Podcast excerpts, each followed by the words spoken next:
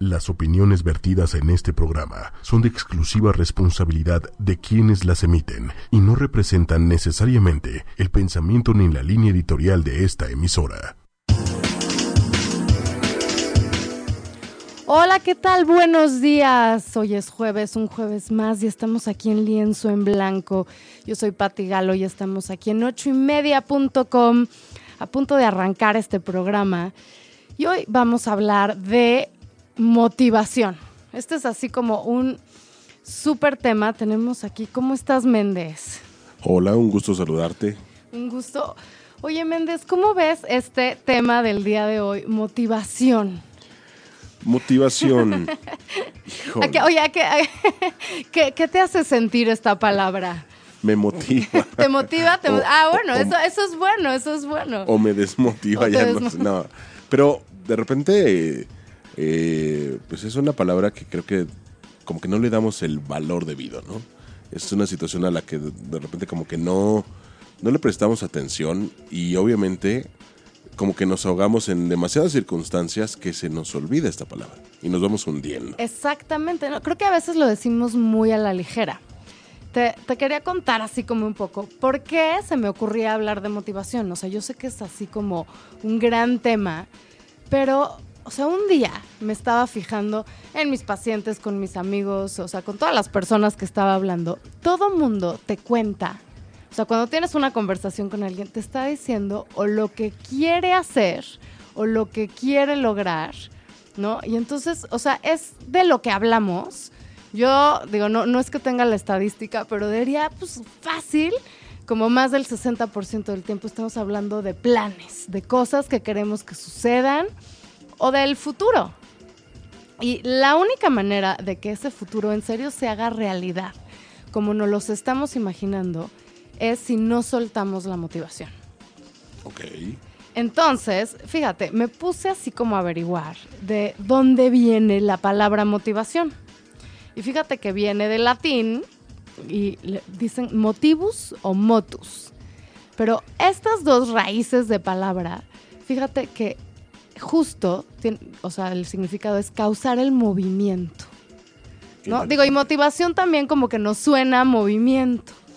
O sea, estar motivados no es así como, lo vemos así como de, ay, como una actitud o como, no, en realidad es movernos. Ok.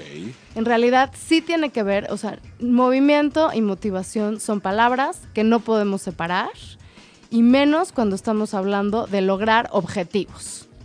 Entonces, muchos autores justo han hablado como de que la motivación, o sea, es como la raíz dinámica del comportamiento, o sea, no vas a hacer ninguna acción, no puedes hablar de ningún verbo, ¿no? Que si no hablas de que atrás de eso hubo motivación. Ok, que de repente siento que, como te digo, la, desvalorizamos y es cuando envolvemos otras circunstancias, ¿no? Eh, tú eres mi motivación. Entonces ya le estamos haciendo una carga a una persona. Ah, imagínate. no, y aparte, o sea, que ese día se durmió, se desaparece esa persona, lo que sea, y entonces ya no tienes, así, bye, bye. Sí, qué fuerte. Se pone es, exactamente. Entonces, y, y fíjate, muchas personas te dicen, y muchos de los psicólogos, como pues esto es todo un tema, han querido estudiar así como, surgen como las preguntas del millón, ¿no? ¿Qué nos motiva? O qué nos quita la motivación. O qué hacen las personas que realmente logran las metas, ¿no? Y qué están haciendo las que no las logran. ¿Por qué algunos se quedan a la mitad del camino? ¿No? Porque todos nos podemos meter a varias personas en un cuarto, a todos pedirles que, que establezcan una meta. Y fíjate que las estadísticas dicen que solo el 10% las va a cumplir. Bajísimo. Bajísimo. O sea, uno de cada 10. Entonces, o sea, si metimos a 10 personas, 9 no van a lograr lo que se proponen. Fíjate, curiosamente está como muy empalmada, no recuerdo exactamente el número, pero está muy empalmada con el porcentaje de la diferencia de personas que entran, por ejemplo, a primaria y terminan con una maestría o doctorado. Bueno, doctorado, ya no digas. Sí, bueno, ya. Oye, palabras mayores, ya te fuiste. Pero creo que la licenciatura ha subido un poco, pero no tanto. Pero sí una maestría, por ejemplo, es más o menos esa... ese, porcentaje. Está fuertísimo. Es fuertísimo. Entonces, o sea, lo que nos está diciendo las estadísticas es que pocas personas están logrando lo que se proponen. Lo cual es tristísimo porque, o sea, venimos aquí también a cumplir nuestros sueños. Otra estadística interesante. Ahora, perdón que te interrumpa, pero aquí también no cabría esta parte de eh, y hablo mucho por cómo percibo sobre todo a los millennials, ¿no? Eh, que a lo mejor no es que no cumplan sus metas, sino que de entrada ni siquiera las tienen bien establecidas. Ah, por supuesto. No tienen como un sueño bien establecido o una meta bien establecida y obviamente por eso ni siquiera la logran. Sí, claro, no, no, no puedes lograr algo que ni siquiera sabes que lo quieres lograr. Exactamente. Que cada vez creo que sube este promedio de gente que comienza una carrera y que al tercer semestre dicen, no, no me gustó. Y dejan de estudiar uno o un año y se cambian de carrera o, de plano dejan la escuela. ya sabes, precisamente como que no saben hacia dónde van. No saben hacia dónde van. Claro, o sea, y creo que el primer paso definitivamente es tomar un rumbo. O sea, es decidir algo que quieras lograr, ¿no? Y, aquí, fíjate, viene muy, eh, muy metido en este tema justo lo que tú estás mencionando. Obviamente, para lograr algo, pues primero tienes que saber qué quieres lograr. Y, aunque no tengas muy clara una meta que quieres eh, hacer, fíjate esta estadística, Méndez. Un tercio de las personas no están satisfechas con su vida. Uh, qué fuerte. Un tercio. Un tercio de las personas, o sea, realmente cuando haces una prueba de satisfacción de decir, oye, pues qué tan a gusto estás con tu vida. Un tercio te va a responder, ¿qué crees? No estoy a gusto con mi vida. Entonces creo que de ahí pueden salir como, aunque no sepas qué quieres lograr, creo que sí te tienes que preguntar cuando no estás satisfecho, ¿qué quieres hacer diferente? Aunque no sea una meta específica, o sea, si no estás... Eh, realmente teniendo un sentido de vida, si no, si no estás teniendo, eh, despertándote todos los días con algún fin, creo que ese puede ser tu primer objetivo, como tratar de encontrar algo que te haga sentir un poco más satisfecho. Justo ayer publicaba algo que dice, hazlo, aunque sea con miedo, hazlo con miedo. Es el mejor consejo que le puedes dar a alguien. Hazlo aunque sea con miedo. Porque aparte te voy a decir una cosa, que eso es parte de lo que vamos a hablar. O sea, el miedo no se va a ir. No es como que va a desaparecer. Entonces, si te esperas al día que se vaya el miedo, pues un poco ya valiste porque no, va a llegar. Tendrás una vida esperando. Tendrás toda una vida esperando. Y bueno, eh, justo esto de la motivación, creo que lo que necesitamos son como tips, recomendaciones, cosas muy concretas, muy prácticas para que en serio agarremos y digamos, vamos a movernos. O sea, si justo estamos hablando que motivación tiene que ver con movimiento, tenemos que movernos, ¿no? Y entonces, eh, a mí lo que se me ocurrió es como revisar eh, varias TED Talks eh, de autores que justo hablan de este, de este tema de motivación. Y entonces me encontré cuatro TED Talks de personas que dicen cosas muy simples, muy concretas, pero creo que con un gran valor que nos pueden hacer movernos. Entonces yo justo el día de hoy quería que pudiéramos platicar sobre estas cuatro personas, sobre los planteamientos que nos están haciendo, no solo para escucharlos, sino que para que realmente los empecemos a practicar. Porque creo que puede ser todo un cambio en nuestra vida. Sin duda alguna, el hecho, como, como, como, como inicié el comentario, de repente perdemos este, pues, esta gasolina en la vida, ¿no? Este saborcito, este, eh, pues sí, meterle algo y, de repente la rutina nos va ensimismando, nos va volviendo robots y perdemos la motivación, ¿no? Siempre vamos caminando porque pues, tenemos que caminar. Claro, o, sea, o como tú dices, se nos olvida, hasta se nos olvida qué es lo que queremos lograr. O ni siquiera sabemos, o sea, ni siquiera nos hemos ah, hecho esa pregunta. ¿Qué es lo que más te gusta en la vida? A mí creo que lo que más me gusta en la vida es conectarme con la gente, ¿no? O sea, creo que me gusta, eh, también me gusta hacer como movimientos, me gusta reflexionar, entonces me gusta hacer preguntas. Entonces, no sé si por eso me acabé como eh, mucho dedicando a, digo, a ser psicóloga, a ser terapeuta, por ejemplo, estar aquí en el radio, porque Me gusta cuestionarme, pero también me gusta conectarme con los demás. Estás en, la, estás en la carrera ideal. Estoy en la sí, o sea, estoy en la carrera ideal, pero te voy a decir una cosa, no no no fue tan fácil llegar a llegar a ella.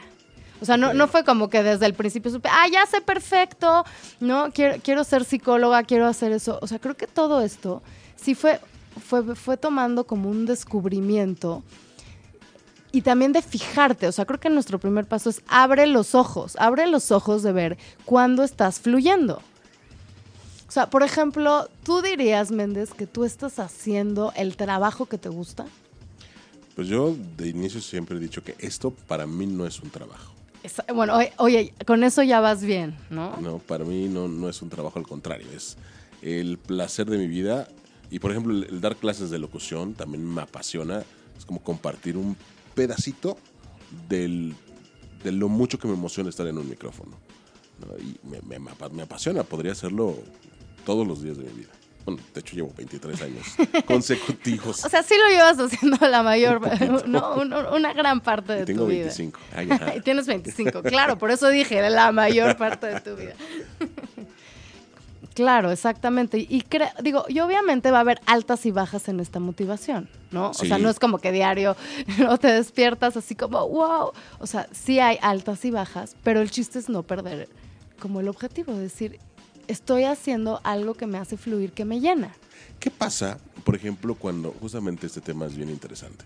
Cuando tienes algo que te motiva muchísimo, pero esa misma situación o cosa que te motiva te llena también de desilusión, de, de momentos muy amargos, constantemente y consecutivamente. No sé, alguien que se aferra a algo, que bueno, ya estoy metiendo ahí el aferramiento, pero finalmente siente que eso lo está motivando, pero, pero no le está funcionando.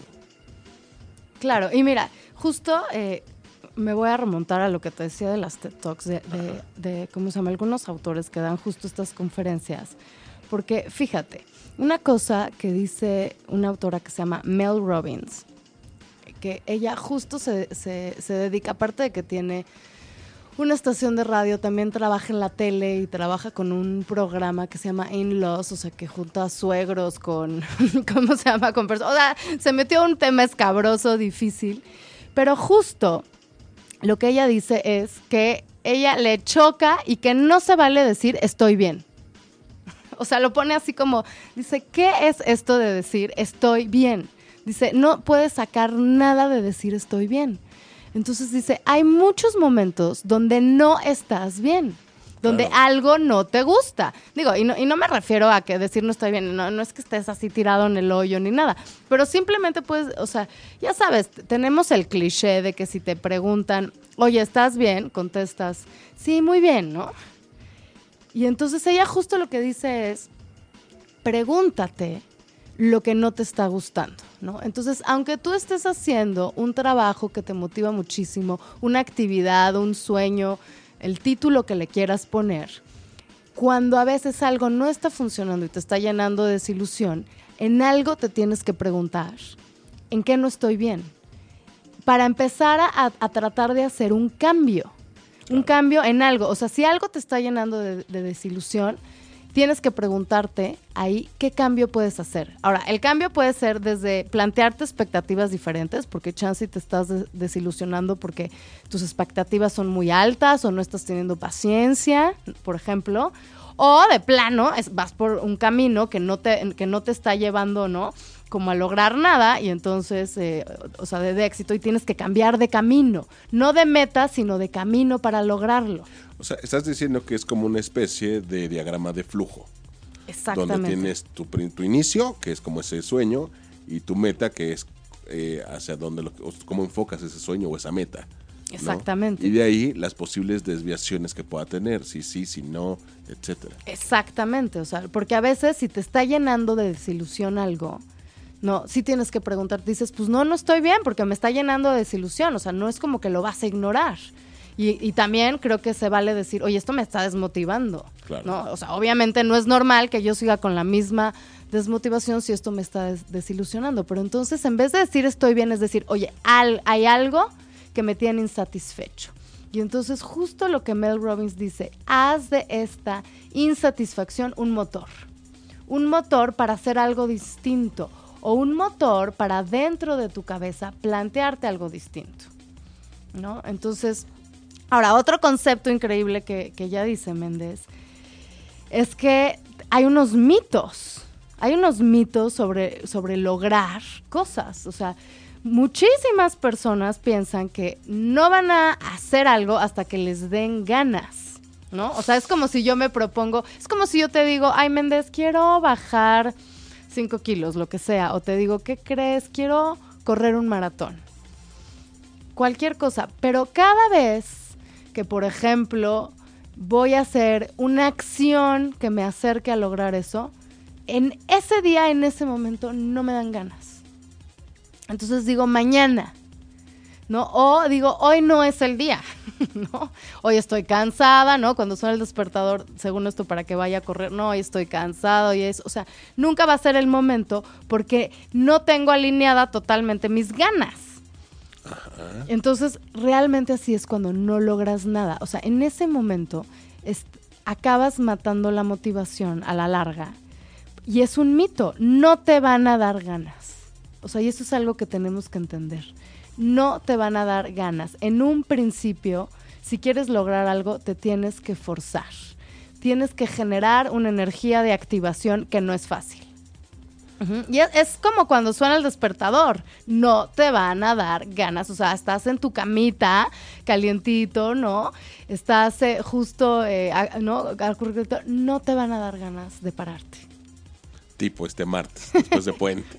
Oye, tipo, o sea, por ejemplo, oye, más que nunca, no te van a dar ganas. Pero si tú ya te planteaste algo, quieres lograr algo, tienes que luchar un poco, ¿no? Son unos minutos. Es, es un momento donde tienes que luchar con eso y decir, sí, acepto que no me dan ganas, pero de todas maneras me voy a mover. Lo voy a hacer. Lo voy a hacer. Entonces el mito es que pensamos que siempre se va a alinear todo y que va a ser muy fácil hacerlo porque según nosotros vamos a tener las ganas. Y no es cierto, si hay una parte que para lograr algo vas a tener que forzarte y es un mito pensar que siempre va a ser cómodo. Las cosas que requieren de esfuerzo se te sacan de tu zona de confort. Sin duda alguna. Pero ahora, por ejemplo, lo que me brinca un poco es esta situación eh, por ejemplo, las personas que son, eh, que manejan mucho eh, el arte, la música, todas este, estas cosas que finalmente no son como tan, más bien cero cuadradas. Este, sí, o sea, sí, sí, como... No tiene una estructura, digamos. Que muchas veces, escritores, que muchas veces se sienten, si no desmotivados, más bien no motivados.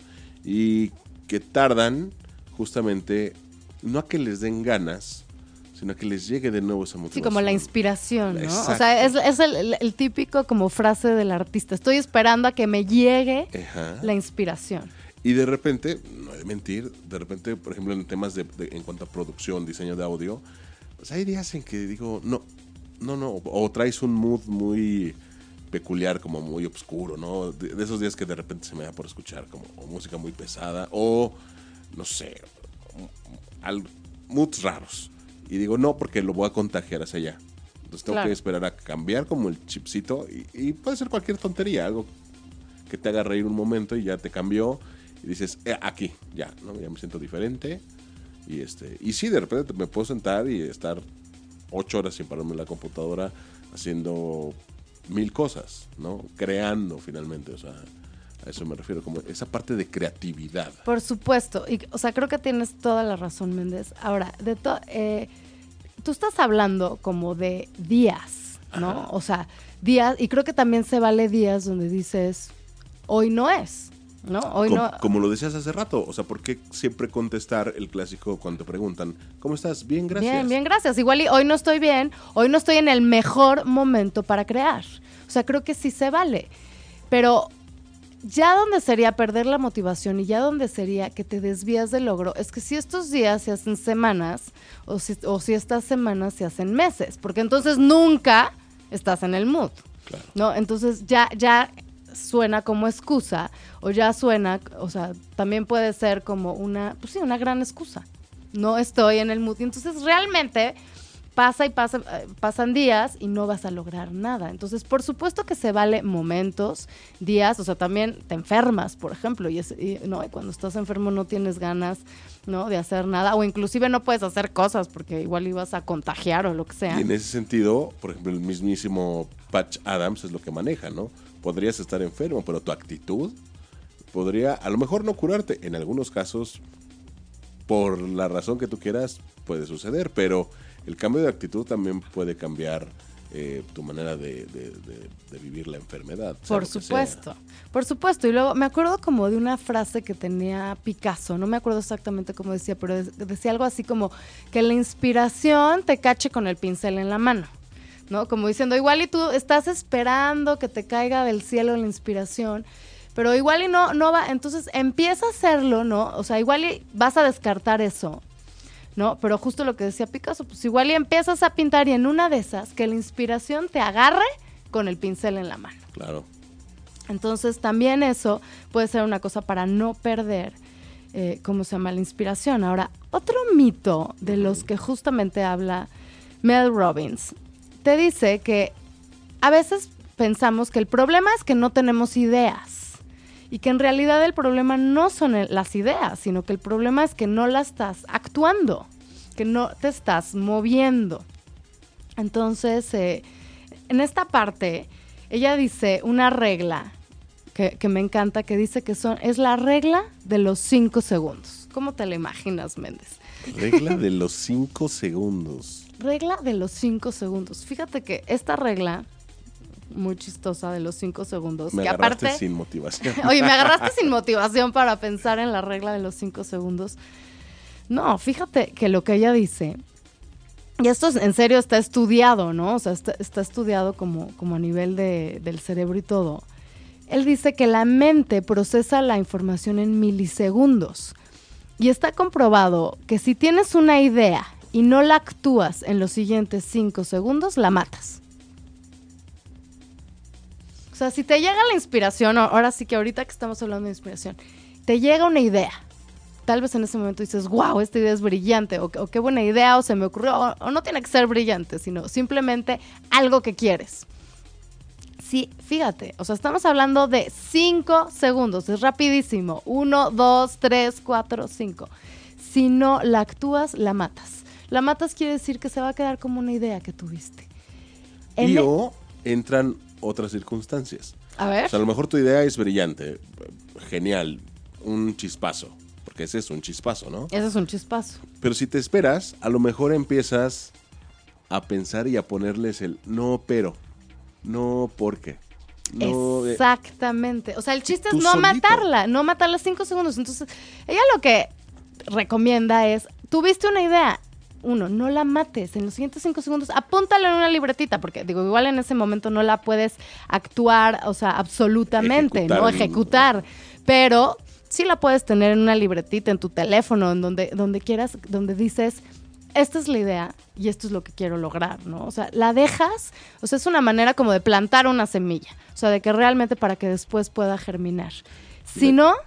Yo no sabía justo este término, pero eh, eh, te lo estoy mostrando. Yo sí tengo mi, mi guioncito de ideas y de todo lo que me Oye, pasa está en el increíble. Entonces de repente, pum, pum, pum, le escribo, porque a lo mejor, no sé, es una frase que todavía no tiene forma o sentido o, algo, pero le escribo en, el momento, o la grabo. Eh, y ya cuando tengo un rato, como que las voy juntando, las recuerdas y dices, ah, claro, y Claro, y vas reuniendo. No, y muchos autores, o sea, te, recomiendan esto. O sea, de hecho, muchos autores, no que hablan de motivación, sino que hablan de creatividad. O sea, te dicen, ten tu cuadernito de creatividad. O sea, no deseches ninguna idea. Ninguna idea es mala. Exacto. Ninguna idea, por ridículo que parezca, es mala. O sea, entonces tenemos que quitarnos como ese juez, ¿no? De, ay, qué ridícula idea, o no, es imposible, no, no se va a poder, porque ahí ya la mataste. ¿No? Entonces, y justo ahorita que decías de los millennials, que muchos no saben qué hacer, no tienen una meta porque ni siquiera se la han propuesto. Esto es una, ahora sí que una gran idea, o sea, apúntenla. Oye, tienen cinco segundos para, para apuntarla, porque sí te puede dar, ir dando un rumbo. Ideas que te van cruzando por, por la cabeza, ¿no? Y ahí justo llegamos a otra autora, que es Carrie Green, que justo está hablando de lo que tú estabas diciendo, Méndez. Él nos dice que hay varios factores que nos impiden actuar. Miedos, obstáculos, creencias limitantes. O sea, es justo que en el momento en que viene una idea, empiezas con todos los miedos. No, no se puede. No, es muy caro. No, no tengo el dinero, no tengo el conocimiento, El tiempo. no tengo el tiempo, es imposible, es ridículo, nadie lo ha hecho antes, ¿no? Es demasiado innovador, es demasiado aventado, eh, no tengo apoyo, o sea, bueno, puedo Yo ya- pasar yo el ya no estoy para esas. yo ya no estoy para esas, exactamente. O sea, tú sabes la cantidad de excusas que nos podemos poner. Uy. Somos expertos. Somos expertos, eso sí, eso doctores. sí se nos facilita, Sí. ¿no? Entonces, eh, y justo lo que Kerry Green nos propone es que cuando vengan estas ideas, que son creencias ilimi- limitantes, lo primero que tenemos que hacer es reemplazarlas por ideas que realmente sí nos impulsen. ¿No? O sea, reemplazarlas, o sea, no dejarlas, no darles cabida. Y ella justo cuenta como su historia, o sea, ella hizo un, un- ella es como una entrepreneur que hizo un gran negocio y justo lo que, o sea, primero hizo un negocio como de una cosa de celulares que les cambiaban el código y no sé qué para que hablaras como en otros países y después ya hizo como, como una asociación de mujeres entrepreneurs. Pero, o sea, ella dice que si le hubiera hecho caso a todas las cosas que le decían que no lo iba a poder hacer, en serio nunca lo hubiera logrado.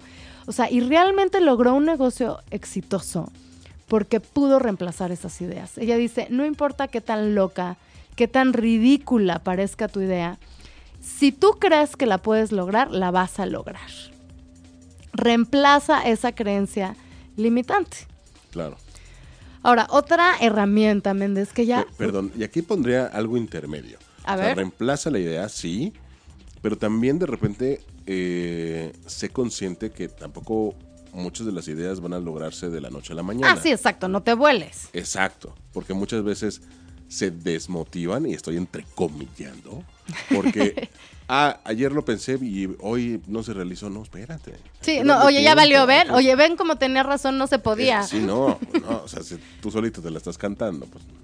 no es. Exactamente, no, y que ahí lo que tienes es que, que, que dividirla, ¿no? O sea, porque a veces sí, tu idea puede ser súper innovadora, súper complicada, y, y, o sea, tal vez tiene muchos pasos, ¿no? Y entonces si tal vez tienes que dividirla y el primer paso es chiquitito, y tal vez tu idea también es este concepto que nos cuesta tanto trabajo hoy en día, que es el largo plazo. Ese cómo nos cuesta. Es la idea de largo plazo. De hecho, yo el otro día leía, solo que no me acuerdo qué autor, pero bueno, no importa, que el gran problema que tenemos es justamente esto de largo plazo, que hasta, o sea, que hoy en día, que antes sí estábamos más conscientes, o sea, en otra época la humanidad era mucho más tolerante a largo plazo, mucho más tolerante a la frustración. Y que hoy en día, como se ha dado la tecnología, como se ha dado todo, estamos realmente entrenados a que todo sea inmediato. Y que no hay cosa importante, no, que podamos lograr tan inmediatamente. Tenemos que ser más tolerantes a la frustración y realmente empezar a meternos a lo que es un largo plazo. Ayer, por ejemplo, teníamos aquí en esta mesa sentado a Alejandro Nasta, que es director del eh, Acuario en Bursa, y nos contaba ju- justamente algo parecido, o sea, de que tuvo la idea, eh, que aparte para él... O sea, a él se le ocurrió la idea del acuario. Pero fíjate, aparte, dice que la primera vez que tuvo un contacto con una pecera, fue una pecera chiquita, y de hecho nos contaba que era como una pecera la que tenemos aquí a 8. A ocho, nuestro pez. Y que no, no le duraron ni una semana vivos los peces, ¿no? Y que sus hijos súper tristes y demás. Y bueno, que le vino esta idea y a partir de ese día a que lo realizó fueron cinco años. Cinco años de frustraciones, cinco años de nos, cinco años de, de estar como en la zozobra de, no, es que sí va a pegar, sí va a funcionar, pero no y no y no y puertas cerradas y ve lo que es ahora, ¿no? Exactamente. Exacto, es que sí, o sea, tienes que estar también preparado para que pasen todas estas frustraciones.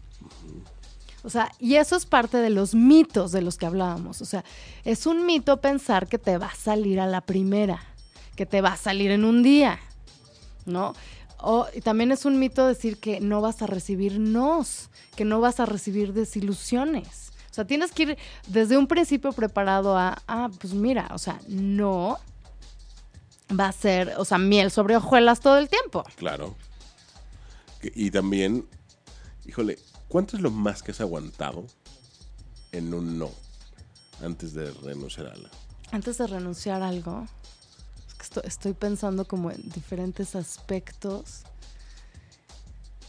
Híjole, yo creo...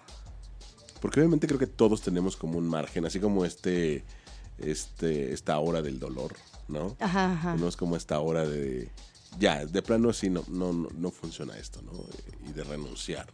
Cuando- Claro, de renunciar. Es que estás tocando un tema importantísimo, Méndez, porque también eso nos abre una pregunta, o sea, ¿cuándo es momento de renunciar? Sí, O sea, porque también a veces hay cosas dañinas, o sea, que dices, no, no has visto a personas que dices, qué necedad.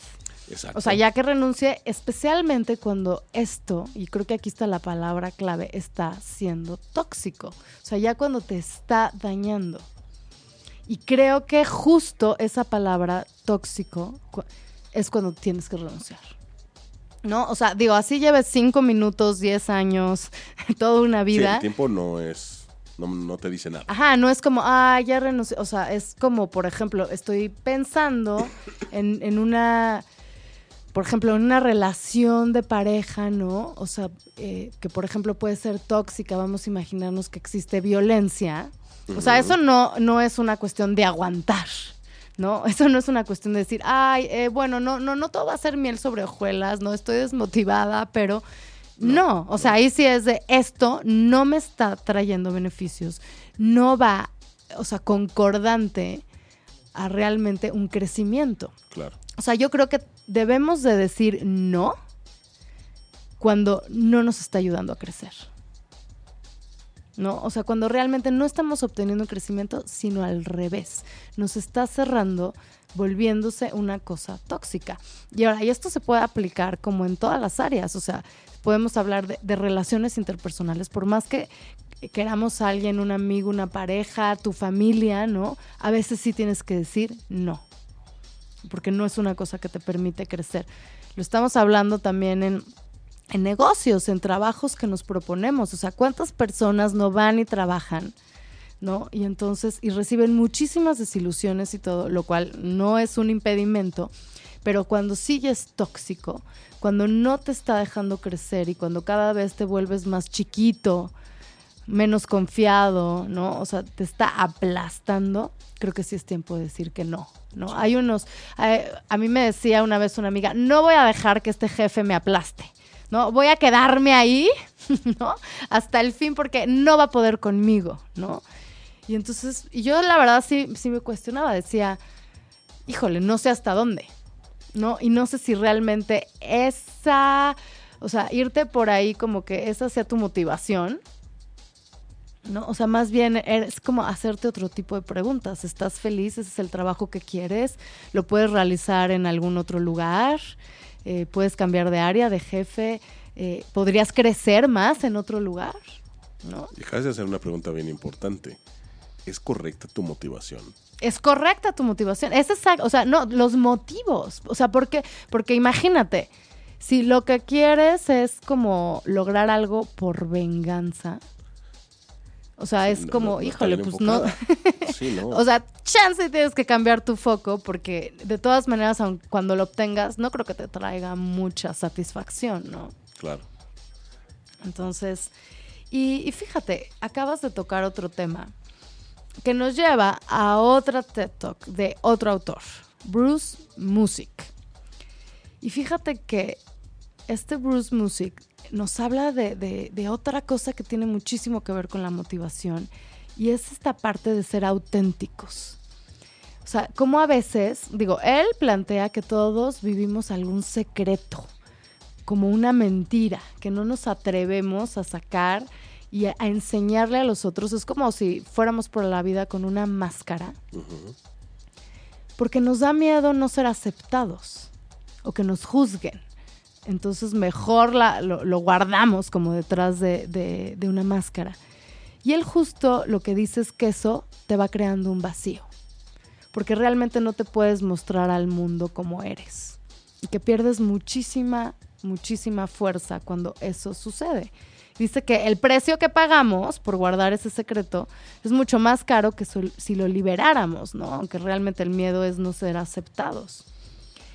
Entonces, él dice que cuando lo liberamos, empieza como la vida dentro de nosotros y que el ser auténtico nos ayuda a seguir adelante. ¿Qué opinas de esto, Méndez? Híjole, muy fuerte, pero sí, de repente he estado con personas que como pareciera, pareciera que se fragmentaran.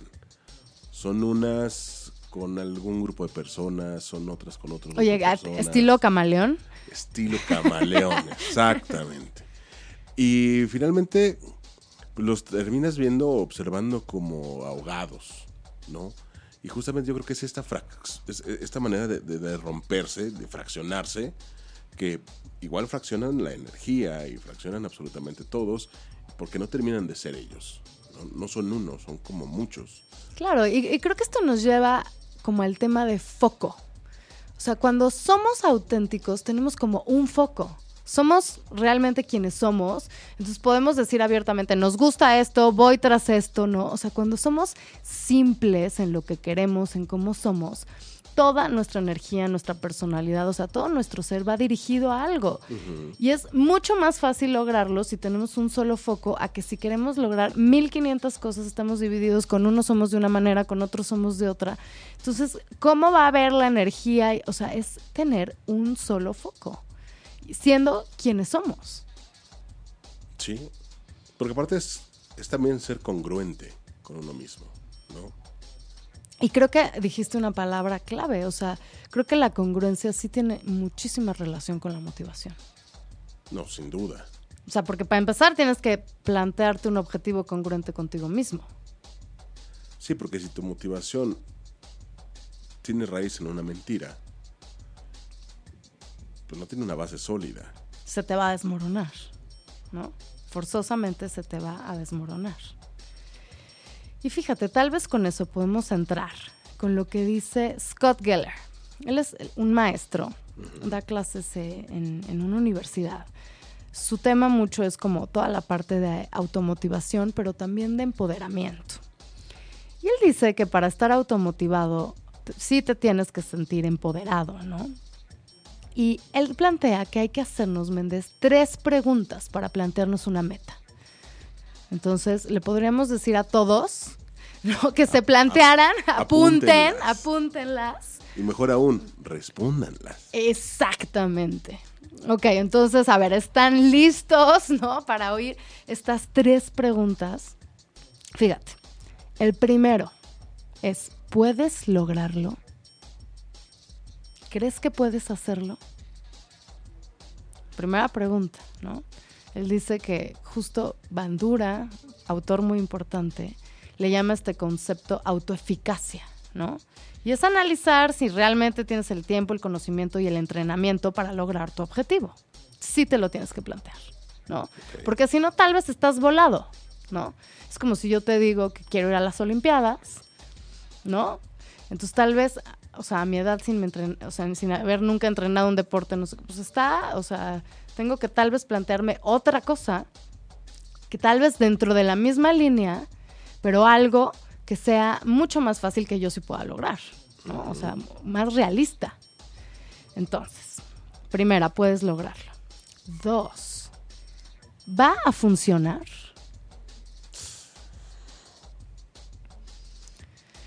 Y este concepto se le llama eficacia responsiva. Tiene que ver si el comportamiento sí te va a llevar al resultado. Porque a veces no va de acuerdo lo que estás haciendo con el resultado que quieres lograr.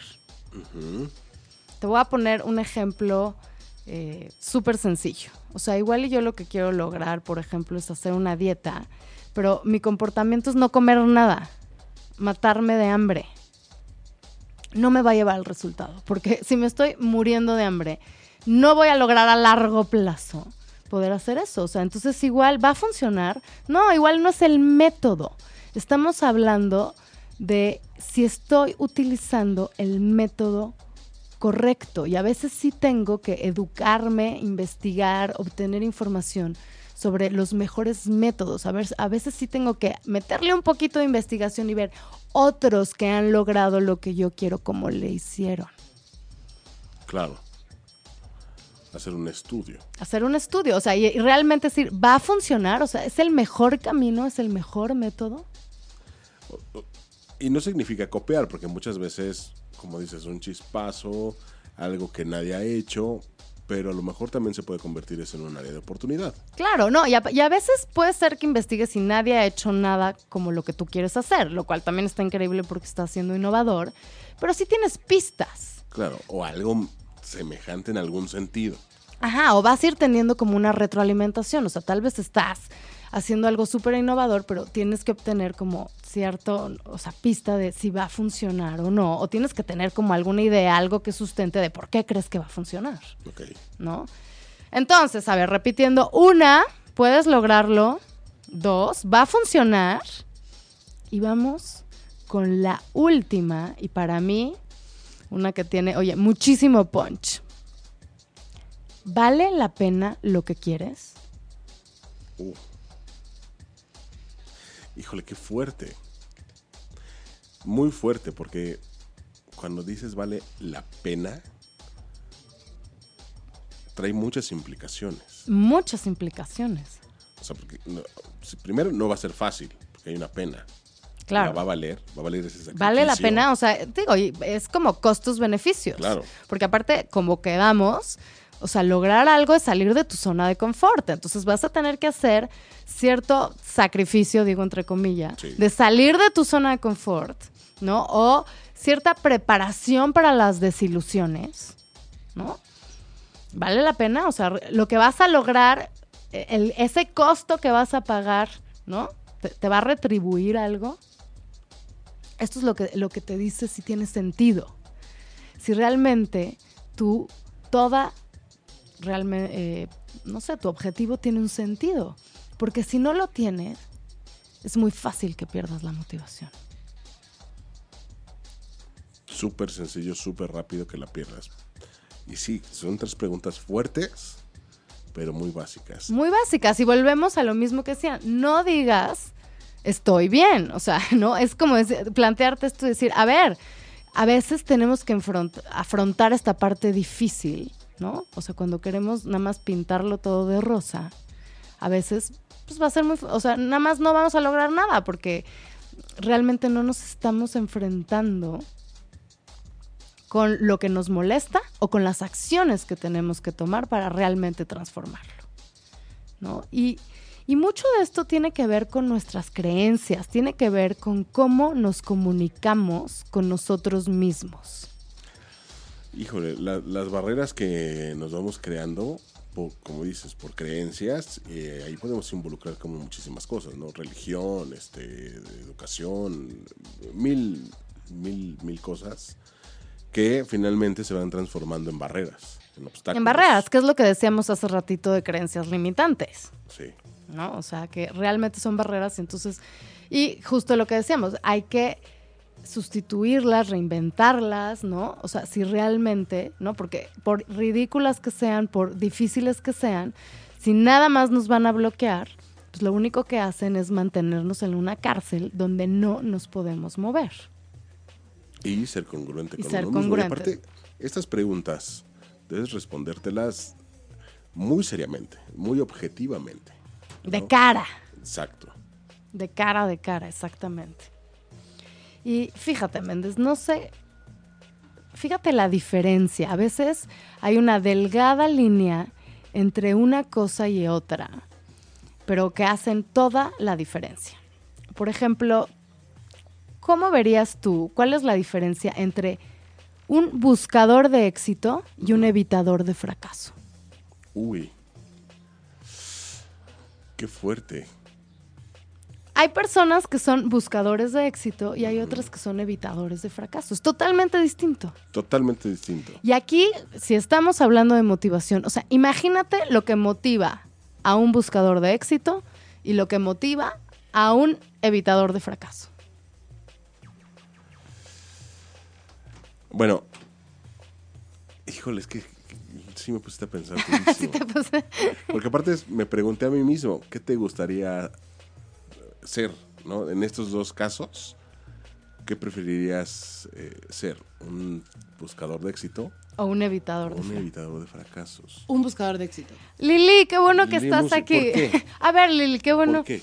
Porque, o sea, que evites un fracaso no quiere decir que logres un éxito. O sea, que te enfoques en, el- o sea, si eres un logrador de éxitos, te enfocas en hacer que los éxitos pasen. Y de lo contrario, vas a estar enfocado en no estar fracasando y cómo evitarlo, pero no en cómo lograr lo que quieres. Exactamente. ¿Y sabes otra cosa, Lili, que dicen? O sea, lo que vieron es que los evitadores de fracaso realmente tras de esto traen el miedo. O sea, lo que vas evitando es como enfrentarte a miedos, todo, o sea, todo lo haces, ¿no? Porque tienes miedo. Ahora, tengo una pregunta para ti que probablemente me digas, Lili, no es este tema, pero en mi cabeza está relacionado. Muy bien. Y la pregunta es, ¿existe gente que le tiene miedo al éxito? Por supuesto. Claro. ¿Por qué? ¿Qué- ¿A qué le tienen miedo? Suena absurdo, ¿no? Es que te digo una cosa, el éxito te trae responsabilidades. El éxito también, o sea, oye, la caída puede ser más dolorosa. O sea, si, si después, o sea, también mantener el éxito no es fácil también. Y esto es, es- esto es parte de- del dicho que dice, quien no arriesga no gana, ¿no? Porque pase lo que pase, sea como sea, para tener éxito, en algún momento tuviste que arriesgar. Por supuesto, por supuesto, en algún momento tienes que arriesgar. Entonces, claro que te puede dar muchísimo miedo, ¿no? Ser exitoso. Sí, lleva una, una fuerte responsabilidad. De hecho, fíjate, hay una estadística que dice que una de las cosas más estresantes en la vida es que te suban de puesto. Sí. De hecho, yo, yo he conocido personas que han rechazado este, estas postulaciones para un puesto más alto precisamente por miedo.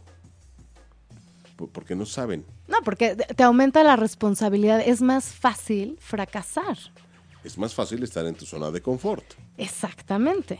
Es mucho más fácil. O sea, y, es salirte de tu zona de confort. Y realmente no sabes si lo vas a poder hacer bien. O sea, te están poniendo a prueba y te están también como metiendo justo en este rollo de decir, puedes fracasar. Y entonces, si eres un evitador de fracaso, no lo vas a tomar. Porque es, o sea, pones demasiado en juego. Te estás poniendo justo en la línea donde, te está- o sea, es como formarte en la fila donde dices, híjole, es muy probable que fracase porque me están pidiendo todas estas nuevas responsabilidades. Hijo, mejor, ¿para qué me meto en esto? Fíjate que yo había, había tomado diferente el evitador de fracasos. ¿Cómo, cómo, cómo- cómo lo habías tomado? Más bien como en el punto de, eh, eh, si veo que, o sea, si es como para apoyar a alguien, si veo que estás fracasando, en- encontrar el punto en el por qué, ¿no? Y, y- y- sobrepasarlo, sobreponerse a esa situación. Más que el evitar que, o sea, sí es el evitar que vuelvas a caer, pero pas- para pasarlo, no para evitar la situación, ¿sabes? No, no para cambiar de meta. Claro, claro, pero entonces, sí, entiendo cómo lo estabas viendo, pero entonces más bien creo que tú estabas orientado al buscador de éxito. Sí, sí, sí, sí. ¿no? O sea, sí, sí es como, o sea, por ejemplo, alguien que tiene un examen, o sea, alguien que estudia por saber, porque le gusta tener el conocimiento, el aprendizaje y porque quiere tener nuevas herramientas, sería un buscador de éxito. Alguien que estudia para no reprobar sería un evitador de fracaso. Es distinto. Claro. Tal vez los dos se van a sacar la misma calificación, ¿no? Van a hacer lo mismo, pero sí es una cosa muy distinta. Sí, es de- de- el cómo lo concibes, cómo lo buscas, ¿no? Exactamente. Fíjate que me, me hiciste recordar un momento como muy especial. La primera vez sentado en la cabina Big Brother, eh, que ya tenías como algunos años de experiencia, aunque estaba muy joven, estaba muy tranquilo y llegó el productor y... ¿Te ves muy tranquilo? Sí, es todo bien, todo tranquilo, todo en orden. Ay, qué- A un par de minutos de arrancar. eh. Eh, qué bueno, me da gusto. Y eh, pues bueno, entonces te dejo, me dio una palmada en la espalda. Sé que qué bueno que estés así porque eh, vas a representar una voz muy especial de un proyecto en donde la empresa está aportando todo y donde si te equivocas vas a dejarnos en ridículo a más de mil personas que trabajamos ahí porque pues pueden perder varios millones de dólares porque el personaje principal va a resultar ser un imbécil y eh, no, no, no, o sea... O sea, no, nada más te metieron un poquito de presión, Méndez, un nada. poquito de presión. Cerró la puerta y empecé Temblaste. a escuchar el conteo de 5, 4 al aire. No, O sea, para quedarte paralizado. sí, afortunadamente no pasó así y todo salió muy bien, pero como que me despertó. Ese speech me despertó. A lo mejor estaba yo acomodado en una zona de confort, de decir, ah, sé estar en un micrófono, he hecho varias cosas, me siento bien, no pasa nada, vamos a trabajar. Pero es- esto en específico requería una concentración especial. Un esfuerzo que tal vez no habías hecho o una o algo distinto y que implica salirte de la zona de confort. Exactamente. Que a lo mejor no lo había percibido y él estaba como dándose cuenta que estaba yo muy cómodo y que necesitaba despertar. ¿no? Claro. Y eso, bueno, a cualquiera lo hace despertar. Claro, y, y esto ahorita me estoy acordando como de otra parte importantísima para la motivación, que también dice Scott Keller, que es esta parte, Méndez, de donde nos mantenemos motivados cuando nos sentimos capaces. O sea, es muy difícil mantener la, la motivación. O sea, y ahorita regresando igual a lo que decía Lilito, de que si el buscador de éxito, si el evitador de fracaso, si no nos sentimos competentes, es facilísimo abandonarlo. O sea, porque justo también nos está enfrentando al, al- al fracaso. Y entonces este sentido de competencia sí es una pieza clave. Claro. ¿no? Y entonces, eh, justo Scott Geller en, en su, en su plática, en esta TED Talk, él, o sea, este, este autor sale al escenario con, como, con una batería, con un tamborcín y, y lo usa para dar un ejemplo. Entonces él empieza a contar que pues él de chiquito dijo, ah, yo, o sea, a mí me interesan las percusiones, ¿no? Y entonces que ya sabes, empiezas eh, una clase particular con un maestro, ¿no? Es decir, órale, pues eh, a tocar la batería, ¿no? Como que, a ver, enséñame qué onda. Y que justo, o sea, le empieza a enseñar como unos ritmos muy sencillos. O sea, ya él estaba muy motivado porque, o sea, realmente le interesaba tocar, ¿no? Estos instrumentos. Y entonces que todavía hasta se le adelanta, ¿no? O sea, iba, ya sabes, leyendo, investigando, viendo videos y entonces hacía como ritmos más complicados, ¿no? Y entonces estaba súper motivado, va a la escuela y dice, yo quiero pertenecer a la banda porque, o sea, igual y me puedo meter a toda esta cosa de tambores y así, ¿no? Y, la motivación seguía muy bien. Pero en eso, un día, entra a la clase y el maestro le enseña un ritmo complicadísimo. O sea, ya, ya sabes, eh, una cosa que no estaba preparado para hacer todavía, que todavía no tenía el entrenamiento suficiente para hacerlo. En ese momento, la motivación va de picada. Y empieza a decirse en su cabeza, o sea, que es es esta parte de diálogo interno donde nos hablamos, donde ahí nacen y se refuerzan las creencias limitantes, donde te dices, no puedo. Claro. Entonces se empieza a desmotivar. Ahora sí que, o sea, oye, tal globo lo ponchan. Y entonces empieza a decir, híjole, tal vez no soy tan bueno como me imaginé. Porque estoy tratando de hacerlo y tratando de hacerlo y pues nada más no me sale, ¿no? Entonces, eh, eh, un profesor de la escuela, que también era de música, lo ve, lo percibe ponchado y le pregunta, ¿qué te pasa? No, pues fíjate que yo pensé, pensé que tal vez podía ser un buen músico, quería tocar la batería, pero pues ya me di cuenta que igual y no tengo lo que se, se, requiere. ¿Por? No, pues fíjate, me pusieron este ritmo, no lo puedo hacer. Y entonces le dijo, divídelo, divídelo. ¿No? Lo dicen baby steps, pasitos de bebé, divídelo. Y entonces, justo cuando lo dividió, vio que en realidad, o sea, lo que le faltaba nada más, por ejemplo, era rapidez. O sea, que si lo hacía muy lento, sí lo podía lograr. Lo que necesitaba nada más practicar y que obviamente, oye, volvemos a largo plazo, requería de mucho, era ya juntar todo. Y que claro que lo podía hacer. Y ahí es donde otra vez, frum, va para arriba la motivación. Para mantenernos motivados todo el tiempo, ya tenemos que sentir que somos capaces. Si no, vamos a tirar la toalla. Y esto, por ejemplo, lo noto mucho con, no noto, con algunos alumnos que de repente me los vuelvo a topar y han tomado la cantidad que te puedas imaginar y no de cursos. Porque toman un curso, se enfrentan a la vida real y reciben un no. Dicen, no, no estoy preparado, lo suficientemente preparado, no fue el curso lo suficientemente bueno, me busco otro. Toman ese curso, se esperan, vuelven a, ir a un casting y reciben un no por respuesta. Y así se la han vivido, pero tampoco se han dado a lo mejor esta oportunidad de, de, verdad juntar todo lo que ya han aprendido, de dividirlo y, o, de juntarlo, de reunirlo y ponerse a trabajar en serio, ¿no? Claro, y tal vez ahí, o sea, tal vez ahí sí tienen que derrocar creencias limitantes, salir de la zona de confort, o sea, no todos estos mitos que estamos diciendo, o sea, no, no va a ser fácil, sales de la zona de confort, haces un reto que tal vez nunca has hecho, justo como tú dijiste, en ese momento, ¿no? Donde, o sea, tenías encima, ¿no? Como esa carga, todo lo que, lo que sucedió en Big Brother, y tal vez si, si no usas como todos estos elementos, es difícil, ¿no? Siempre vas a pensar que no estás listo, que no estás preparado, que te falta conocimiento y a veces sí necesitas hacer como estos baby steps, ¿no? O sea, algo chiquitito, pero algo, ¿no? Lo que decíamos, no mates la idea, actúa, tienes cinco segundos, agarrar decir, órale, ¿cómo, cómo lo hago? Hazlo. Hazlo hazlo. O sea, creo que tú lo dijiste. Oye, qué, qué bueno que lo, que, lo, que lo publicaste, Méndez, porque yo realmente cerraría este programa con esa frase, hazlo. Hazlo, o sea, si eso es algo que te va a llenar, ¿no? Toma la decisión. Y que aquí yo lo quisiera como ligar a lo que es este programa, porque este programa es un programa de decisiones. Es un programa donde decimos que tenemos un lienzo en blanco, donde tú puedes pintar este lienzo de los colores que quieras.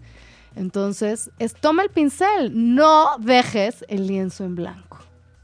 Por ningún motivo. Por ningún motivo. No te esperes a pintarlo, que no te dé miedo, ¿no? O sea, oye, el típico que dicen, no sé pintar, no sé qué, no sé qué, no sé qué color escoger, no sé. Decide uno. Y aquí va la otra parte de la motivación. Es la decisión. Es mucho más fácil mantenernos motivados si percibimos que tenemos una decisión. Entonces, decide algo, siempre lo podrás transformar si decides que eso no era lo que te alineaba, ¿no? O no era lo que tenía que estar en tu camino. Y entonces, Méndez, pues hacerlo, a tomar decisiones, a pintar ese lienzo, es, es tu vida, es tu obra de arte y todos los días tienes una nueva decisión, algo nuevo que puedes probar. Un nuevo lienzo. Un nuevo lienzo. Pues bueno, con esto terminamos eh, el, programa de hoy. Espero que todos se muevan. Queremos muchas acciones más. Yo creo que nos deberías de dejar, Méndez, con una canción muy movida. Todos a moverse, a hacer decisiones y a ver dónde quieren plantar esa motivación. Salgan de su zona de confort. Yo soy Pati Galo. Esto fue Lienzo en Blanco en ochoymedia.com. Gracias por escuchar.